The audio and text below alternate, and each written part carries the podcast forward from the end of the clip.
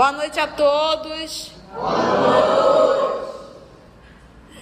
Hoje, exatamente 4 de julho de 2023, estamos nós reunidos para estudarmos a obra O Livro dos Espíritos.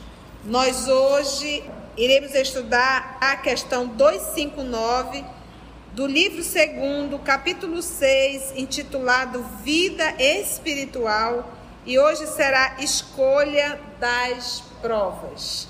Vamos envolver o nosso amigo Paulo, que irá fazer a nossa prece de gratidão. Pensando na figura radiosa, luminosa do nosso Mestre Jesus, diremos assim: Senhor Jesus de Nazaré, graça te damos por estarmos aqui nesse ambiente de estudos e reflexões, que possamos contar na noite de hoje, como sempre contamos, com a presença dos vossos mensageiros a nos auxiliar, a nos ajudar, a nos inspirando, principalmente a nossa facilitadora.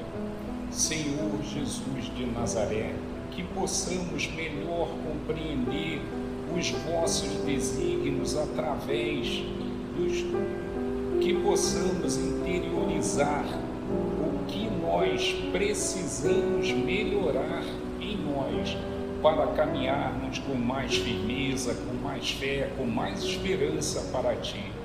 Que possamos nos despojar de tudo aquilo que nos impede de enxergar mais adiante sobre o vosso Evangelho Senhor Jesus de Nazaré, abençoe essa atividade, nos abençoe hoje e sempre, e assim seja. Obrigada, meu amigo. Então vamos lá, estamos nós aqui do mundo espiritual, estudando se o espírito pode escolher as suas provas. E conversamos na semana passada que, mesmo que seja de uma forma indireta, a gente escolhe. Como nós somos dotados de livre-arbítrio, a todos os momentos nós estamos fazendo escolha em nossas vidas. O nosso futuro ele não está pronto. Nós estamos preparando esse futuro com o nosso presente. Então as nossas atitudes de hoje irão construir o nosso futuro. Então, na questão 259, a pergunta é: se o espírito pode escolher o gênero de provas que deve sofrer. Sofrer é passar por. Seguir-se-á que todas as tribulações que experimentamos na vida foram previstas e escolhidas por nós. Então, uma vez que o espírito pode escolher pelo que ele tem a passar, a pergunta que ele faz é: todas as tribulações que experimentamos na vida foram previstas e escolhidas por nós, então, todas as dificuldades da vida foram previstas e escolhidas por nós, é só pensar. Você optou em ser um fumante. Aos seus 65, 70 anos, te aparece um, um câncer pulmonar ou um câncer na boca. Tava, tava, isso estava previsto? Isso foi escolhido? Antes de reencarnar? Tá? Então, muitas das enfermidades, muitas das situações. Casamento. Todo mundo acha que todo casamento está programado. Não. Todo casamento que envolve interesses materiais, sejam eles físicos ou financeiros, isso não são casamentos que estão programados, são casamentos de interesse. E vai trazer as suas complicações. Entende? Então, tudo na vida, a gente não pode imaginar que tudo que acontece é, estava programado. Não, é resultado das nossas escolhas, tá bom? Vamos ver a resposta. Todas não é bem o termo. Porque não escolheste, porque já é de resposta, né? Porque não escolhestes, nem previste tudo o que vos sucede no mundo, até as menores coisas Escolhestes apenas o gênero das provações. Então, vou nascer no Brasil, na cidade de Manaus, terei determinada condição financeira, viverei com uma família isso, uma família aquilo. É assim que são as escolhas realizadas, né? De forma direta ou indireta. Se você maltratou A, B, C ou D, você pode ter certeza que você vai fazer parte da família A, B, C ou D. Porque todos aqueles a quem eu maltratei, terei que viver como um grupo familiar, que é para aprender a amar. Estamos juntos? Até as menores coisas escolhestes apenas o gênero das provações. Os detalhes são consequência da posição em que vos achais e, muitas vezes, das vossas próprias ações. Então, os detalhes são consequência da posição em que vos achai. Então, dependendo da posição que nós ocupamos, até a nível social, essa posição nos dá um comportamento. Porque nós somos criaturas ainda que não temos uma personalidade cristã. Então, o meio que nós estamos inseridos, título que a vida nos proporcionou, isso acaba fazendo parte da nossa personalidade. Então, dependendo de onde eu estou inserido, isso vai mostrar as minhas atitudes. Se eu fosse, se eu tivesse já uma personalidade cristã, independente da minha condição social, independente do título que eu tenho provisório, a minha atitude seria a mesma. Somos assim? Não. Ok? Ficou claro? Por isso é que ele diz: os detalhes são, são consequência da posição em que vos achais. Da mesma forma, se eu viver no meio de malfeitores, se eu viver no meio de corruptos, se eu viver, fazer parte, dificilmente eu vou estar lá dentro e não vou me corromper. Isso é muito claro quando a gente vê os filhos, eles acabam sendo um tanto imagem dos pais. E muitas vezes das vossas próprias ações. Se o espírito quis nascer entre malfeitores, por exemplo, sabia que arrastamento se expunha, mas ignorava quais os atos que viria a praticar. Então ele opta em nascer no meio de malfeitores. Mas isso não garante que o fato dele nascer lá ele vai ser um malfeitor. Mas ele pediu para nascer lá. Esses atos resultam do exercício da sua vontade ou do seu livre arbítrio. Deixa eu pegar aqui a 909, que ela é muito atual. Questão 909, corre lá na frente. O homem sempre poderia vencer suas más tendências mediante seus próprios esforços? Resposta: sim. E às vezes com pouco esforço. O que lhe falta é a vontade. Ah, como são poucos os que se esforçam entre vós. Estou mostrando, poderíamos fazer grandes mudanças. Não fazemos porque nos falta o quê? A vontade. Então essa vontade é, no fundo, no fundo, nós adoramos ser quem somos. É isso. A partir do momento que nós nos cansarmos desse ser vaidoso, egoísta, orgulhoso, presunçoso, quando nós cansarmos, essa é a hora do processo de mudança. Então, se não há mudança, é porque nós ainda sentimos prazer no ser que somos. Ok? Então, continua ele. Ao escolher tal caminho, sabe o espírito que o gênero de lutas terá que sustentar. Sabe, portanto, a natureza das vicissitudes que irá encontrar mas ignora quais os acontecimentos que o aguardam. Então, se ele, ele opta em nascer entre os malfeitores, ele sabe que entre os malfeitores ele vai correr um risco muito grande, ele vai viver no meio da agressividade, da violência, mas ele não tem noção das particularidades de tudo aquilo que ele vai viver. Então é aquilo, eu estou indo para a cidade tal, tá 6 graus lá, eu estou indo para um hotel tal. Então você tem uma noção. Mas o que vai acontecer ao decorrer dessa viagem, você não sabe. Só indo lá. Ficou claro isso? Porque em verdade, quando nós encarnamos, nos é dado um livro, folhas em branco e uma caneta. E é nos dito: escreve a tua história. Esse é o livre-arbítrio. Escreve a tua história. Então, todos os dias, todos os dias, todos os dias, quando nós acordamos, que inicia um novo dia, é uma folha em branco. Gente, as pessoas às vezes dizem, Conceição, você é muito dura com as suas colocações. O Evangelho me ensinou duas coisas. Seja manso para com os erros alheios e severos para com os vossos. Eu estou estudando em voz alta. Quem quiser que acompanhe. Então, é, é, é, aprendi com o Evangelho essa dureza realmente, porque a gente já está há muitos séculos nessa acomodação. Então, é necessário a gente dar uma sacolejada no que nós estamos estudando. Aqui, isso aqui não é um estudo acadêmico. Ninguém está aqui para pegar certificado de nada. Você entra aqui porque vem porque quer. Quer levar chibatada junto com a tia.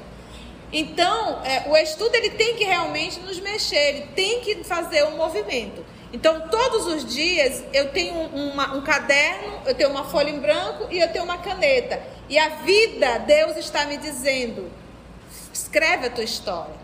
A pergunta que eu tenho que fazer é se o que eu vou escrever hoje é a mesma coisa que eu escrevi ontem. A mesma coisa que eu estou escrevendo há dois meses, há um ano, há cinco anos, há sete anos. Ou seja, eu estou perdendo tempo. Por isso a história do filho pródigo. O que, que é o pródigo? É o gastador. Então, quantos de nós não estamos aqui a bem gastar uma oportunidade de uma encarnação? Gastar mesmo, gastar. Gastar na alimentação, gastar no oxigênio, gastar na, na, na água. Porque tudo é um gasto. Então, é, é aquele gastar sem absolutamente nenhuma função. Esse é o pródigo. Ele quer gastar. Então, quantos de nós não estamos aqui encarnados só gastando e não tendo absolutamente nada de útil? O que, que seria nada de útil? Se eu continuo a mesma pessoa há 10 anos, eu estou há 10 anos só gastando. E quando a pessoa não toma consciência dos seus vícios, não toma consciência dos vícios porque gosta do vício. Então ela vai sofrer as consequências do seu vício. Pronto. Então o que, que diz o livro dos Espíritos? que a dor é o último recurso que Deus manda a seu filho para trazê-lo de volta ao seio. Então a dor vai chegar. A dor chega. Mas ignora quais os acontecimentos que eu aguardo. Os detalhes secundários se originam das circunstâncias e da força das coisas. Eu estou no meio, as minhas atitudes irão gerar consequências. Então as consequências estão prontas? Não estão. Tá, vamos dar um exemplo. Volta para a viagem. Arrumei um hotel. Cheguei lá, não gostei do hotel. Eu só tenho aquele hotel, tá tudo lotado. Então tu tem duas opções: ficar gritando, se irritando e tendo um chilique, mas tendo que ficar, ou simplesmente tentar melhorar o ambiente que você tá. Aí, a vida da gente é isso. Porque muitos de nós estamos numa situação que a gente não tem como sair. Então você tem duas opções: ficar reclamando ou ficar aceitando e tentando melhorar o meio que você está. Pronto. Por isso que ele diz: os detalhes secundários ali que segue, o segundo, se originam das circunstâncias e das forças das coisas. Porque eles já estão prontos? Não estão. Eles vão se originar dependendo das minhas atitudes. Só os grandes acontecimentos, os que influem no destino, estão previstos. Os grandes acontecimentos. Então, de repente, você com quatro aninhos de idade leva uma queda, uma queda besta, e ali você ficou tetraplégico. Era isso mesmo. Entendestes? coisas que fugiu da nossa nesse momento. Eu não fiz absolutamente nada para chegar onde cheguei. Às vezes a gente diz, mas fulano era tão bom, né? Ele, uma pessoa que e de repente acontece, era a programação. Só os grandes acontecimentos que influem no destino estão previstos. Se escolhes um caminho acidentado, sabes que terás de tomar muitas precauções. Você escolhe um caminho acidentado. Então, o que, que nós aprendemos em Espiritismo? Quais são as três encarnações mais desafiadoras aqui na Terra? Riqueza, beleza física e poder. São os três tipos de reencarnações quase sempre nós tiramos zero. Riqueza, poder e beleza física. Se nós não estamos em nenhuma das três armadilhas, louve a Deus. Louve a Deus, né? Né, Claudinha? Então ele diz: Sabes que terás de tomar muitas precauções. Muitas. Porque grande é a probabilidade de caíres. Porque ninguém passa por uma expiação da riqueza. Riqueza não é expiação. Riqueza é provação. Beleza física não é expiação. Beleza física é provação. Eu não estou falando da beleza física que tu compra, não. Hoje vai ficar todo mundo com o mesmo nariz. Todo mundo está assim agora. Eu estou falando da beleza que você nasce. É. Você nasce, tudo impressionante. Pode comer três pizzas e a boca, a boca fica seca, não tem jeito. É impressionante. Então, isso é uma prova. A riqueza, outra prova. E quando você chega no poder, que você tem o poder, seja ele qual for, isso também é uma prova. Vale sempre ressaltar, eu pego o livro Boa Nova, quando Jesus fala a Pedro que vai reclamar sobre a sua sogra, né? E, e, fazendo uma comparação com a Joana de Cusa, que era uma mulher que tinha tantos recursos, de repente ela não tinha nada. E o que que Jesus responde? Que Joana de Cusa tinha muito mais responsabilidade do que as duas. A responsabilidade das duas era com o lar. A Joana de Cusa, ela iria responder por cada serva. Então, você imagina você na condição de um empresário, você na condição de um líder político, nós vamos responder por cada pessoa que estava sobre a nossa responsabilidade. Então você imagina, quanto maior o volume de pessoas que está sobre a tua responsabilidade, maior o teu comprometimento. Ficou claro isso? Por isso é que ele diz, porque grande é a probabilidade de caíres. Que é uma coisa complexa, é você ver um monte de dinheiro na sua frente. Dificilmente você não vai anuir com creme. Você vê irmãos brigando por causa de herança. matando para ficar com a herança. Então, olha o nosso nível. Ou seja, é um nível ainda primitivo. Bem longe do ser angelical. Muito mais próximo do ser animal. Se escolhes um caminho acidentado, sabes que terás de tomar muitas precauções porque grande é a probabilidade de caíres. Ignoras, no entanto, em que trecho cairás. Mas é possível que nem caias, se fortes bastante prudente. O grande lance é que quando a gente está na nossa vida, no nosso cotidiano, a gente esquece tudo aquilo que nós espíritas estudamos. Nós ainda espírita fazemos assim. Não, isso aqui é lá dentro do centro. A vida aqui no dia a dia não é assim não. Entendeu? Aí a gente vai se fritando cada vez mais, né? A gente já está até se queimando já, de tanto que a gente se frita. Então a gente não entende que o espiritismo é para ser vivido lá fora. Em que momento? Naqueles momentos mesmo desafio. Naquele momento desagradável. É ali que tu tem que viver o espiritismo. Quando a gente não entende o espiritismo, aí a gente acha que ser espírita é ser leso. Eu gosto de lembrar da minha irmã que ela diz: Mana, Jesus me libertou, mas não me abestalhou. Demitir alguém, demitir alguém é um ato de extremo amor. Porque você não demite um bom profissional. Você demite um profissional que não é bom.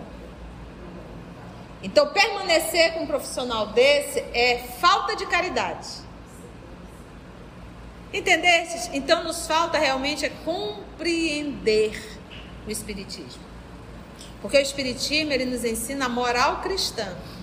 Um ser moralizado, qualquer profissional moralizado, fazendo o seu trabalho, aí volta nosso Senhor Jesus. Buscai primeiro as coisas de Deus, as demais será dada por acréscimo. Você imagina o que é um profissional tratando o outro do jeito que tu gostaria de ser tratado se você estivesse no lugar do outro?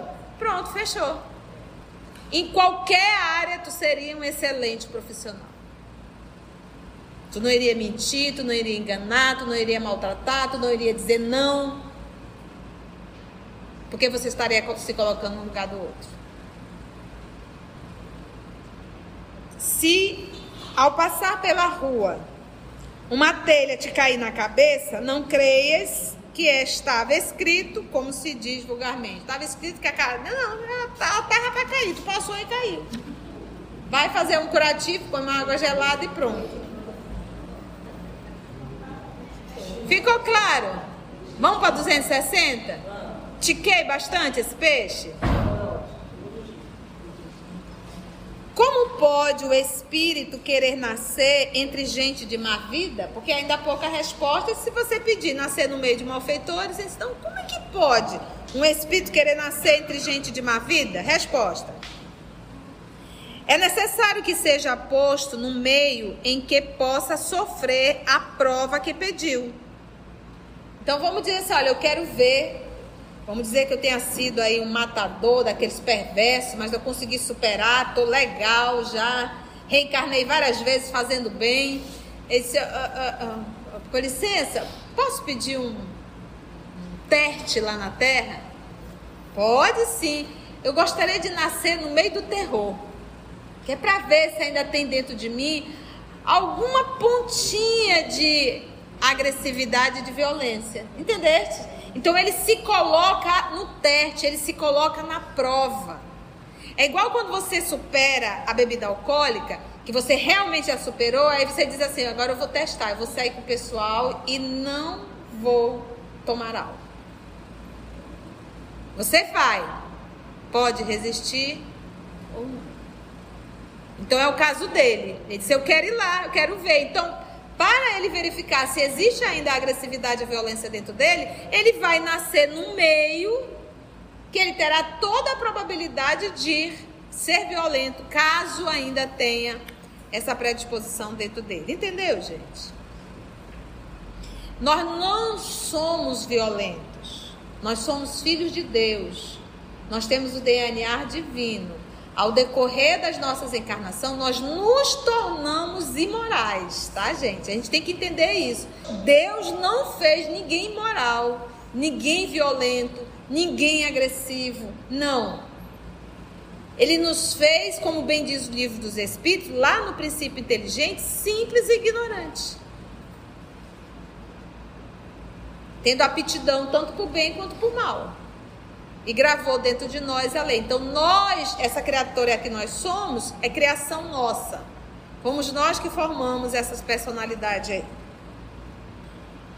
Então, é necessário que seja posto no meio em que possa sofrer a prova que pediu. Pois bem, é preciso que haja analogia, ou seja, relação, relação, para lutar contra o instinto do roubo, é indispensável que se ache em contato com gente dessa espécie.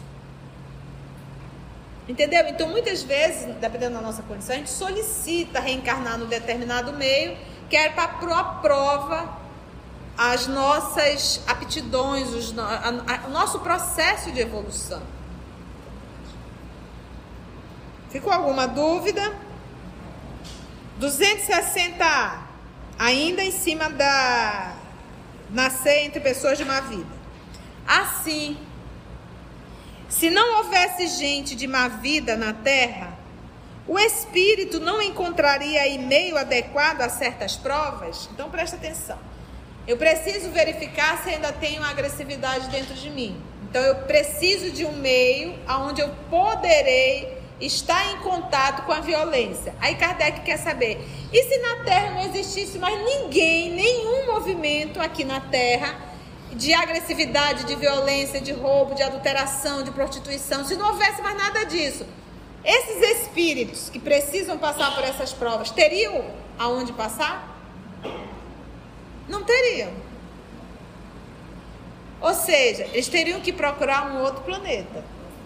Porque aqui não teria onde exercitar isso. Entende por que, que a gente está aqui?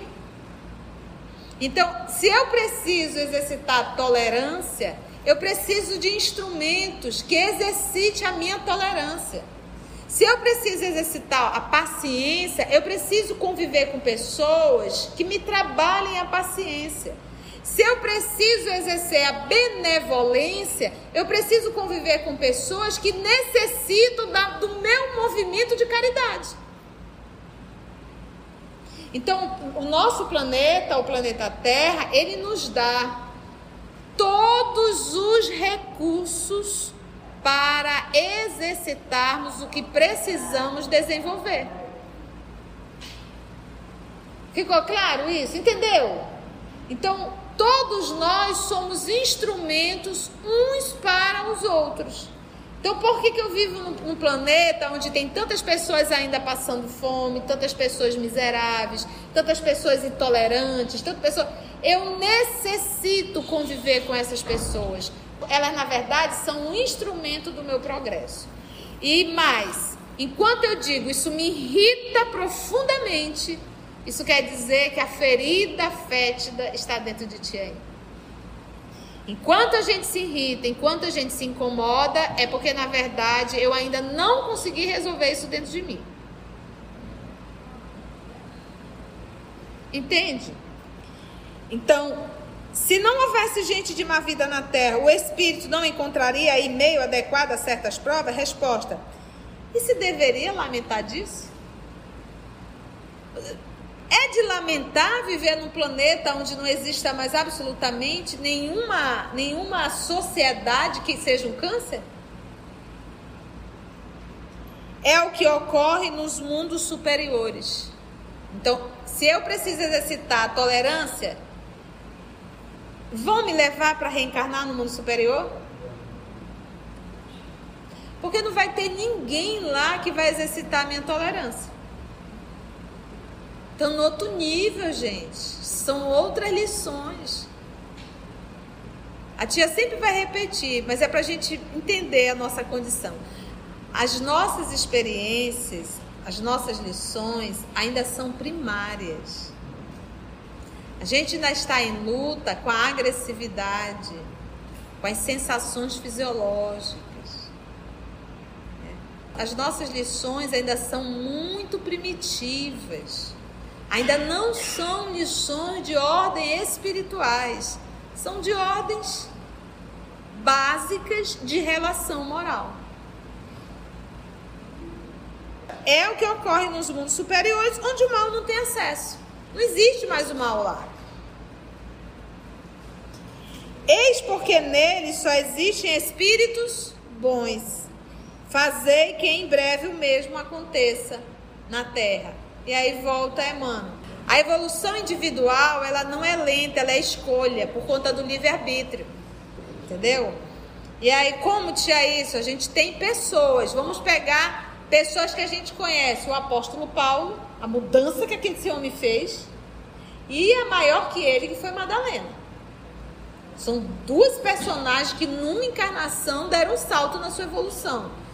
E temos outros que são anônimos, gente. A gente não conhece a força de cada um, o esforço de cada um. Então, existe. Então, a individual, ela é a opção. Mas quando se fala em evolução coletiva de uma humanidade, aí aí demora um pouco mais. Eis porque nele só existem espíritos bons. Fazei que em breve o mesmo aconteça na terra. Aí tem essa pergunta aqui, a 261, que eu amo. Nas provações, porque deve passar para alcançar a perfeição, é, vou fazer uma pergunta para vocês. O nosso processo de evolução, que nós, nós, nós somos munidos de vaidade, de orgulho, de egoísmo e dos vícios morais como um todo. Quando fala em criação divina, que Deus nunca para de criar, o que nós passamos, a nossa condição de evolução, isso é uma regra ou é uma exceção?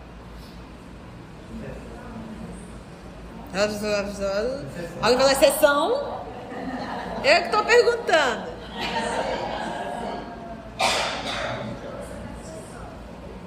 Nesse nosso processo da criação divina, quando Deus cria, e Ele nunca para de criar, nós, o povo da terra, que é munido de todas as paixões más, de todos os vícios morais, isso é uma regra no processo de evolução ou é uma exceção?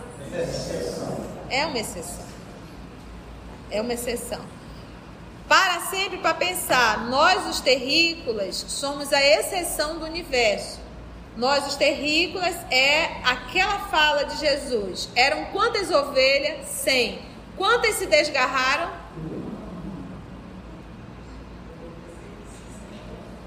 Uma ovelha. Então, perante a criação, é só 1%.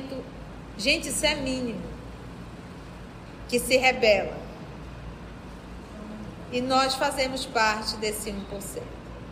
Nós somos muito doidinhos, tá? Mas é muito mesmo, não é pouco não. Porque a gente é capaz de destruir moralmente o nosso planeta, o nosso bairro, a nossa casa. Tá? Então, só para você mostrar. Então, é, nós somos exceção, nós não somos regra, tá? Então pergunta: nas provações, porque deve passar para alcançar a perfeição, que todos temos o mesmo princípio e temos o mesmo objetivo. É, é lei, isso é lei divina. Agora o percurso está por nossa conta. Pode ser em 3 mil anos, como pode ser em 100 mil anos. Vale ressaltar que esse percurso, quanto mais a gente se rebela, mais a gente sofre, tá? Mais sofremos, mais sofremos mesmo, mais dor vamos sentir. É uma questão de escolha. Então todos teremos que chegar lá. Uns vão mais rápido, outros vão bem mais lento. O espírito terá de experimentar, olha a pergunta aqui, ó. Todos os gêneros de tentações terá de passar por todas as situações que possam excitar-lhe o orgulho, a inveja, a avareza, a sensualidade. Então é como se fosse assim. Vamos pegar, vamos ilustrar. Se eu pego aqui uma caixa de lápis de cores, e vamos supor que tenham 25 cores ali dentro. Para eu chegar à perfeição, eu tenho que passar por todas as cores? Essa é a pergunta. Eu tenho que passar por tudo? Essa é a pergunta. Aí a gente para para pensar. Não existe o livre-arbítrio? Existe. Então presta atenção. No meu processo de evolução, Deus manda a prova. Então vamos supor que ele me mandou a prova da riqueza, tá? Da riqueza. Ele mandou uma prova.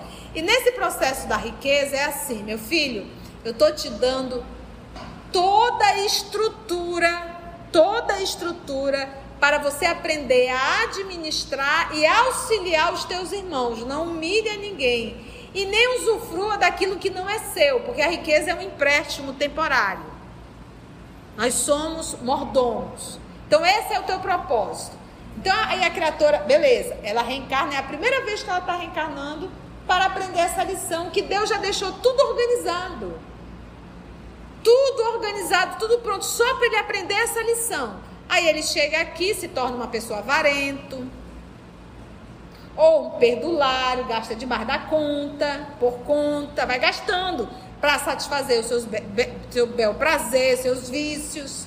Ou seja, o que ele deveria ter feito, não fez arrumou um débito enorme. Então, de uma prova, ele agora arrumou uma expiação. Então, estava na programação dele a expiação? Não. Então, agora ele começa a dar forma à sua próxima encarnação. Meu filho, como você abusou muito, você agora vai ver que a fome dói. E detalhe, você como empresário humilhou demais, você vai ver como a humilhação dói. Então aí ele vai, ele está programando uma próxima reencarnação nessas dificuldades. Então, ou seja, não é que eu tenho que passar por tudo, eu tenho que passar por aquilo que eu preciso passar para o meu aprimoramento. Se você tem um filho na escola, o menino é péssimo em matemática, ele está ali, faz todas as matérias, mas em matemática ele não é bom. Você vai arrumar aula de reforço para quê? Para matemática. Então, esse é o nosso processo de elaboração quando fala de reencarnação. Nós vamos sendo matriculados nas matérias que nós temos necessidade de aprender. Então, se eu de repente nasci na riqueza e pude e fui um administrador coerente, se eu soube utilizar, se eu soube administrar, se eu soube fazer tudo como manda o figurino, a pergunta é: eu não me sujei. Eu estou bem, está tudo tranquilo. É preciso uma reencarnação de humilhação, de. Vai ser... Não vai. Porque eu tirei nota 10. Entende? Ficou claro isso? Você está vendo como é simples o processo de reencarnação? É simples. Quem é que complica? Para finalizar, gente. Então ele diz: certamente não, pois sabeis que há os que tomam desde o princípio um caminho que os livra de muitas provas, desde o princípio. O que, que o Emmanuel diz do nosso Senhor Jesus? É, acho que é no livro Consolador, se não me falha a memória, perguntaram assim a Emmanuel: é, o planeta que Jesus evoluiu ainda existe, né? Aí ele disse que nós não sabemos. O que nós sabemos sobre Jesus é que ele foi um espírito que a sua evolução foi em uma reta só. Então ele faz parte do 1% ou do 99%? Entendeste? Por isso a parábola de Adão e Eva, a rebeldia, a teimosia, a desobediência, somos nós. Por isso que esse planeta ele é tão pequenininho. O planeta Terra, ele, o planeta, dentro de Júpiter, caberiam quase 850 planetas Terra dentro de Júpiter. Para você ver o quão pequenininho ele é. Muito pequenininho mesmo. Por quê? Porque é só 1%. Então, talvez aí em cada sistema solar tenha um planetinha desse para pegar os rebeldes. Mas é pouquíssimo. Então, nós não somos parâmetro quando se fala de criação divina, tá? Agora depende de nós realmente. Começa. Aí você vai dizer, tia, é muito difícil. É, um rebelde é. Um rebelde se tornar obediente, isso é muito difícil. Porque o rebelde, como diz manhinha, como dizia manhinha, só quer fazer o que dá nas ventas, né? Então a gente não quer fazer o que Deus manda, a gente quer fazer o que a gente quer. Então ele diz: Pois sabeis que há os que tomam desde o princípio um caminho que os livraria de muitas provas. Nos livraria de muitas provas. Mas aquele que se deixa arrastar para o mau caminho, corre todos os riscos desse caminho. Pode um espírito, por exemplo, pedir a riqueza e esta lhe ser concedida.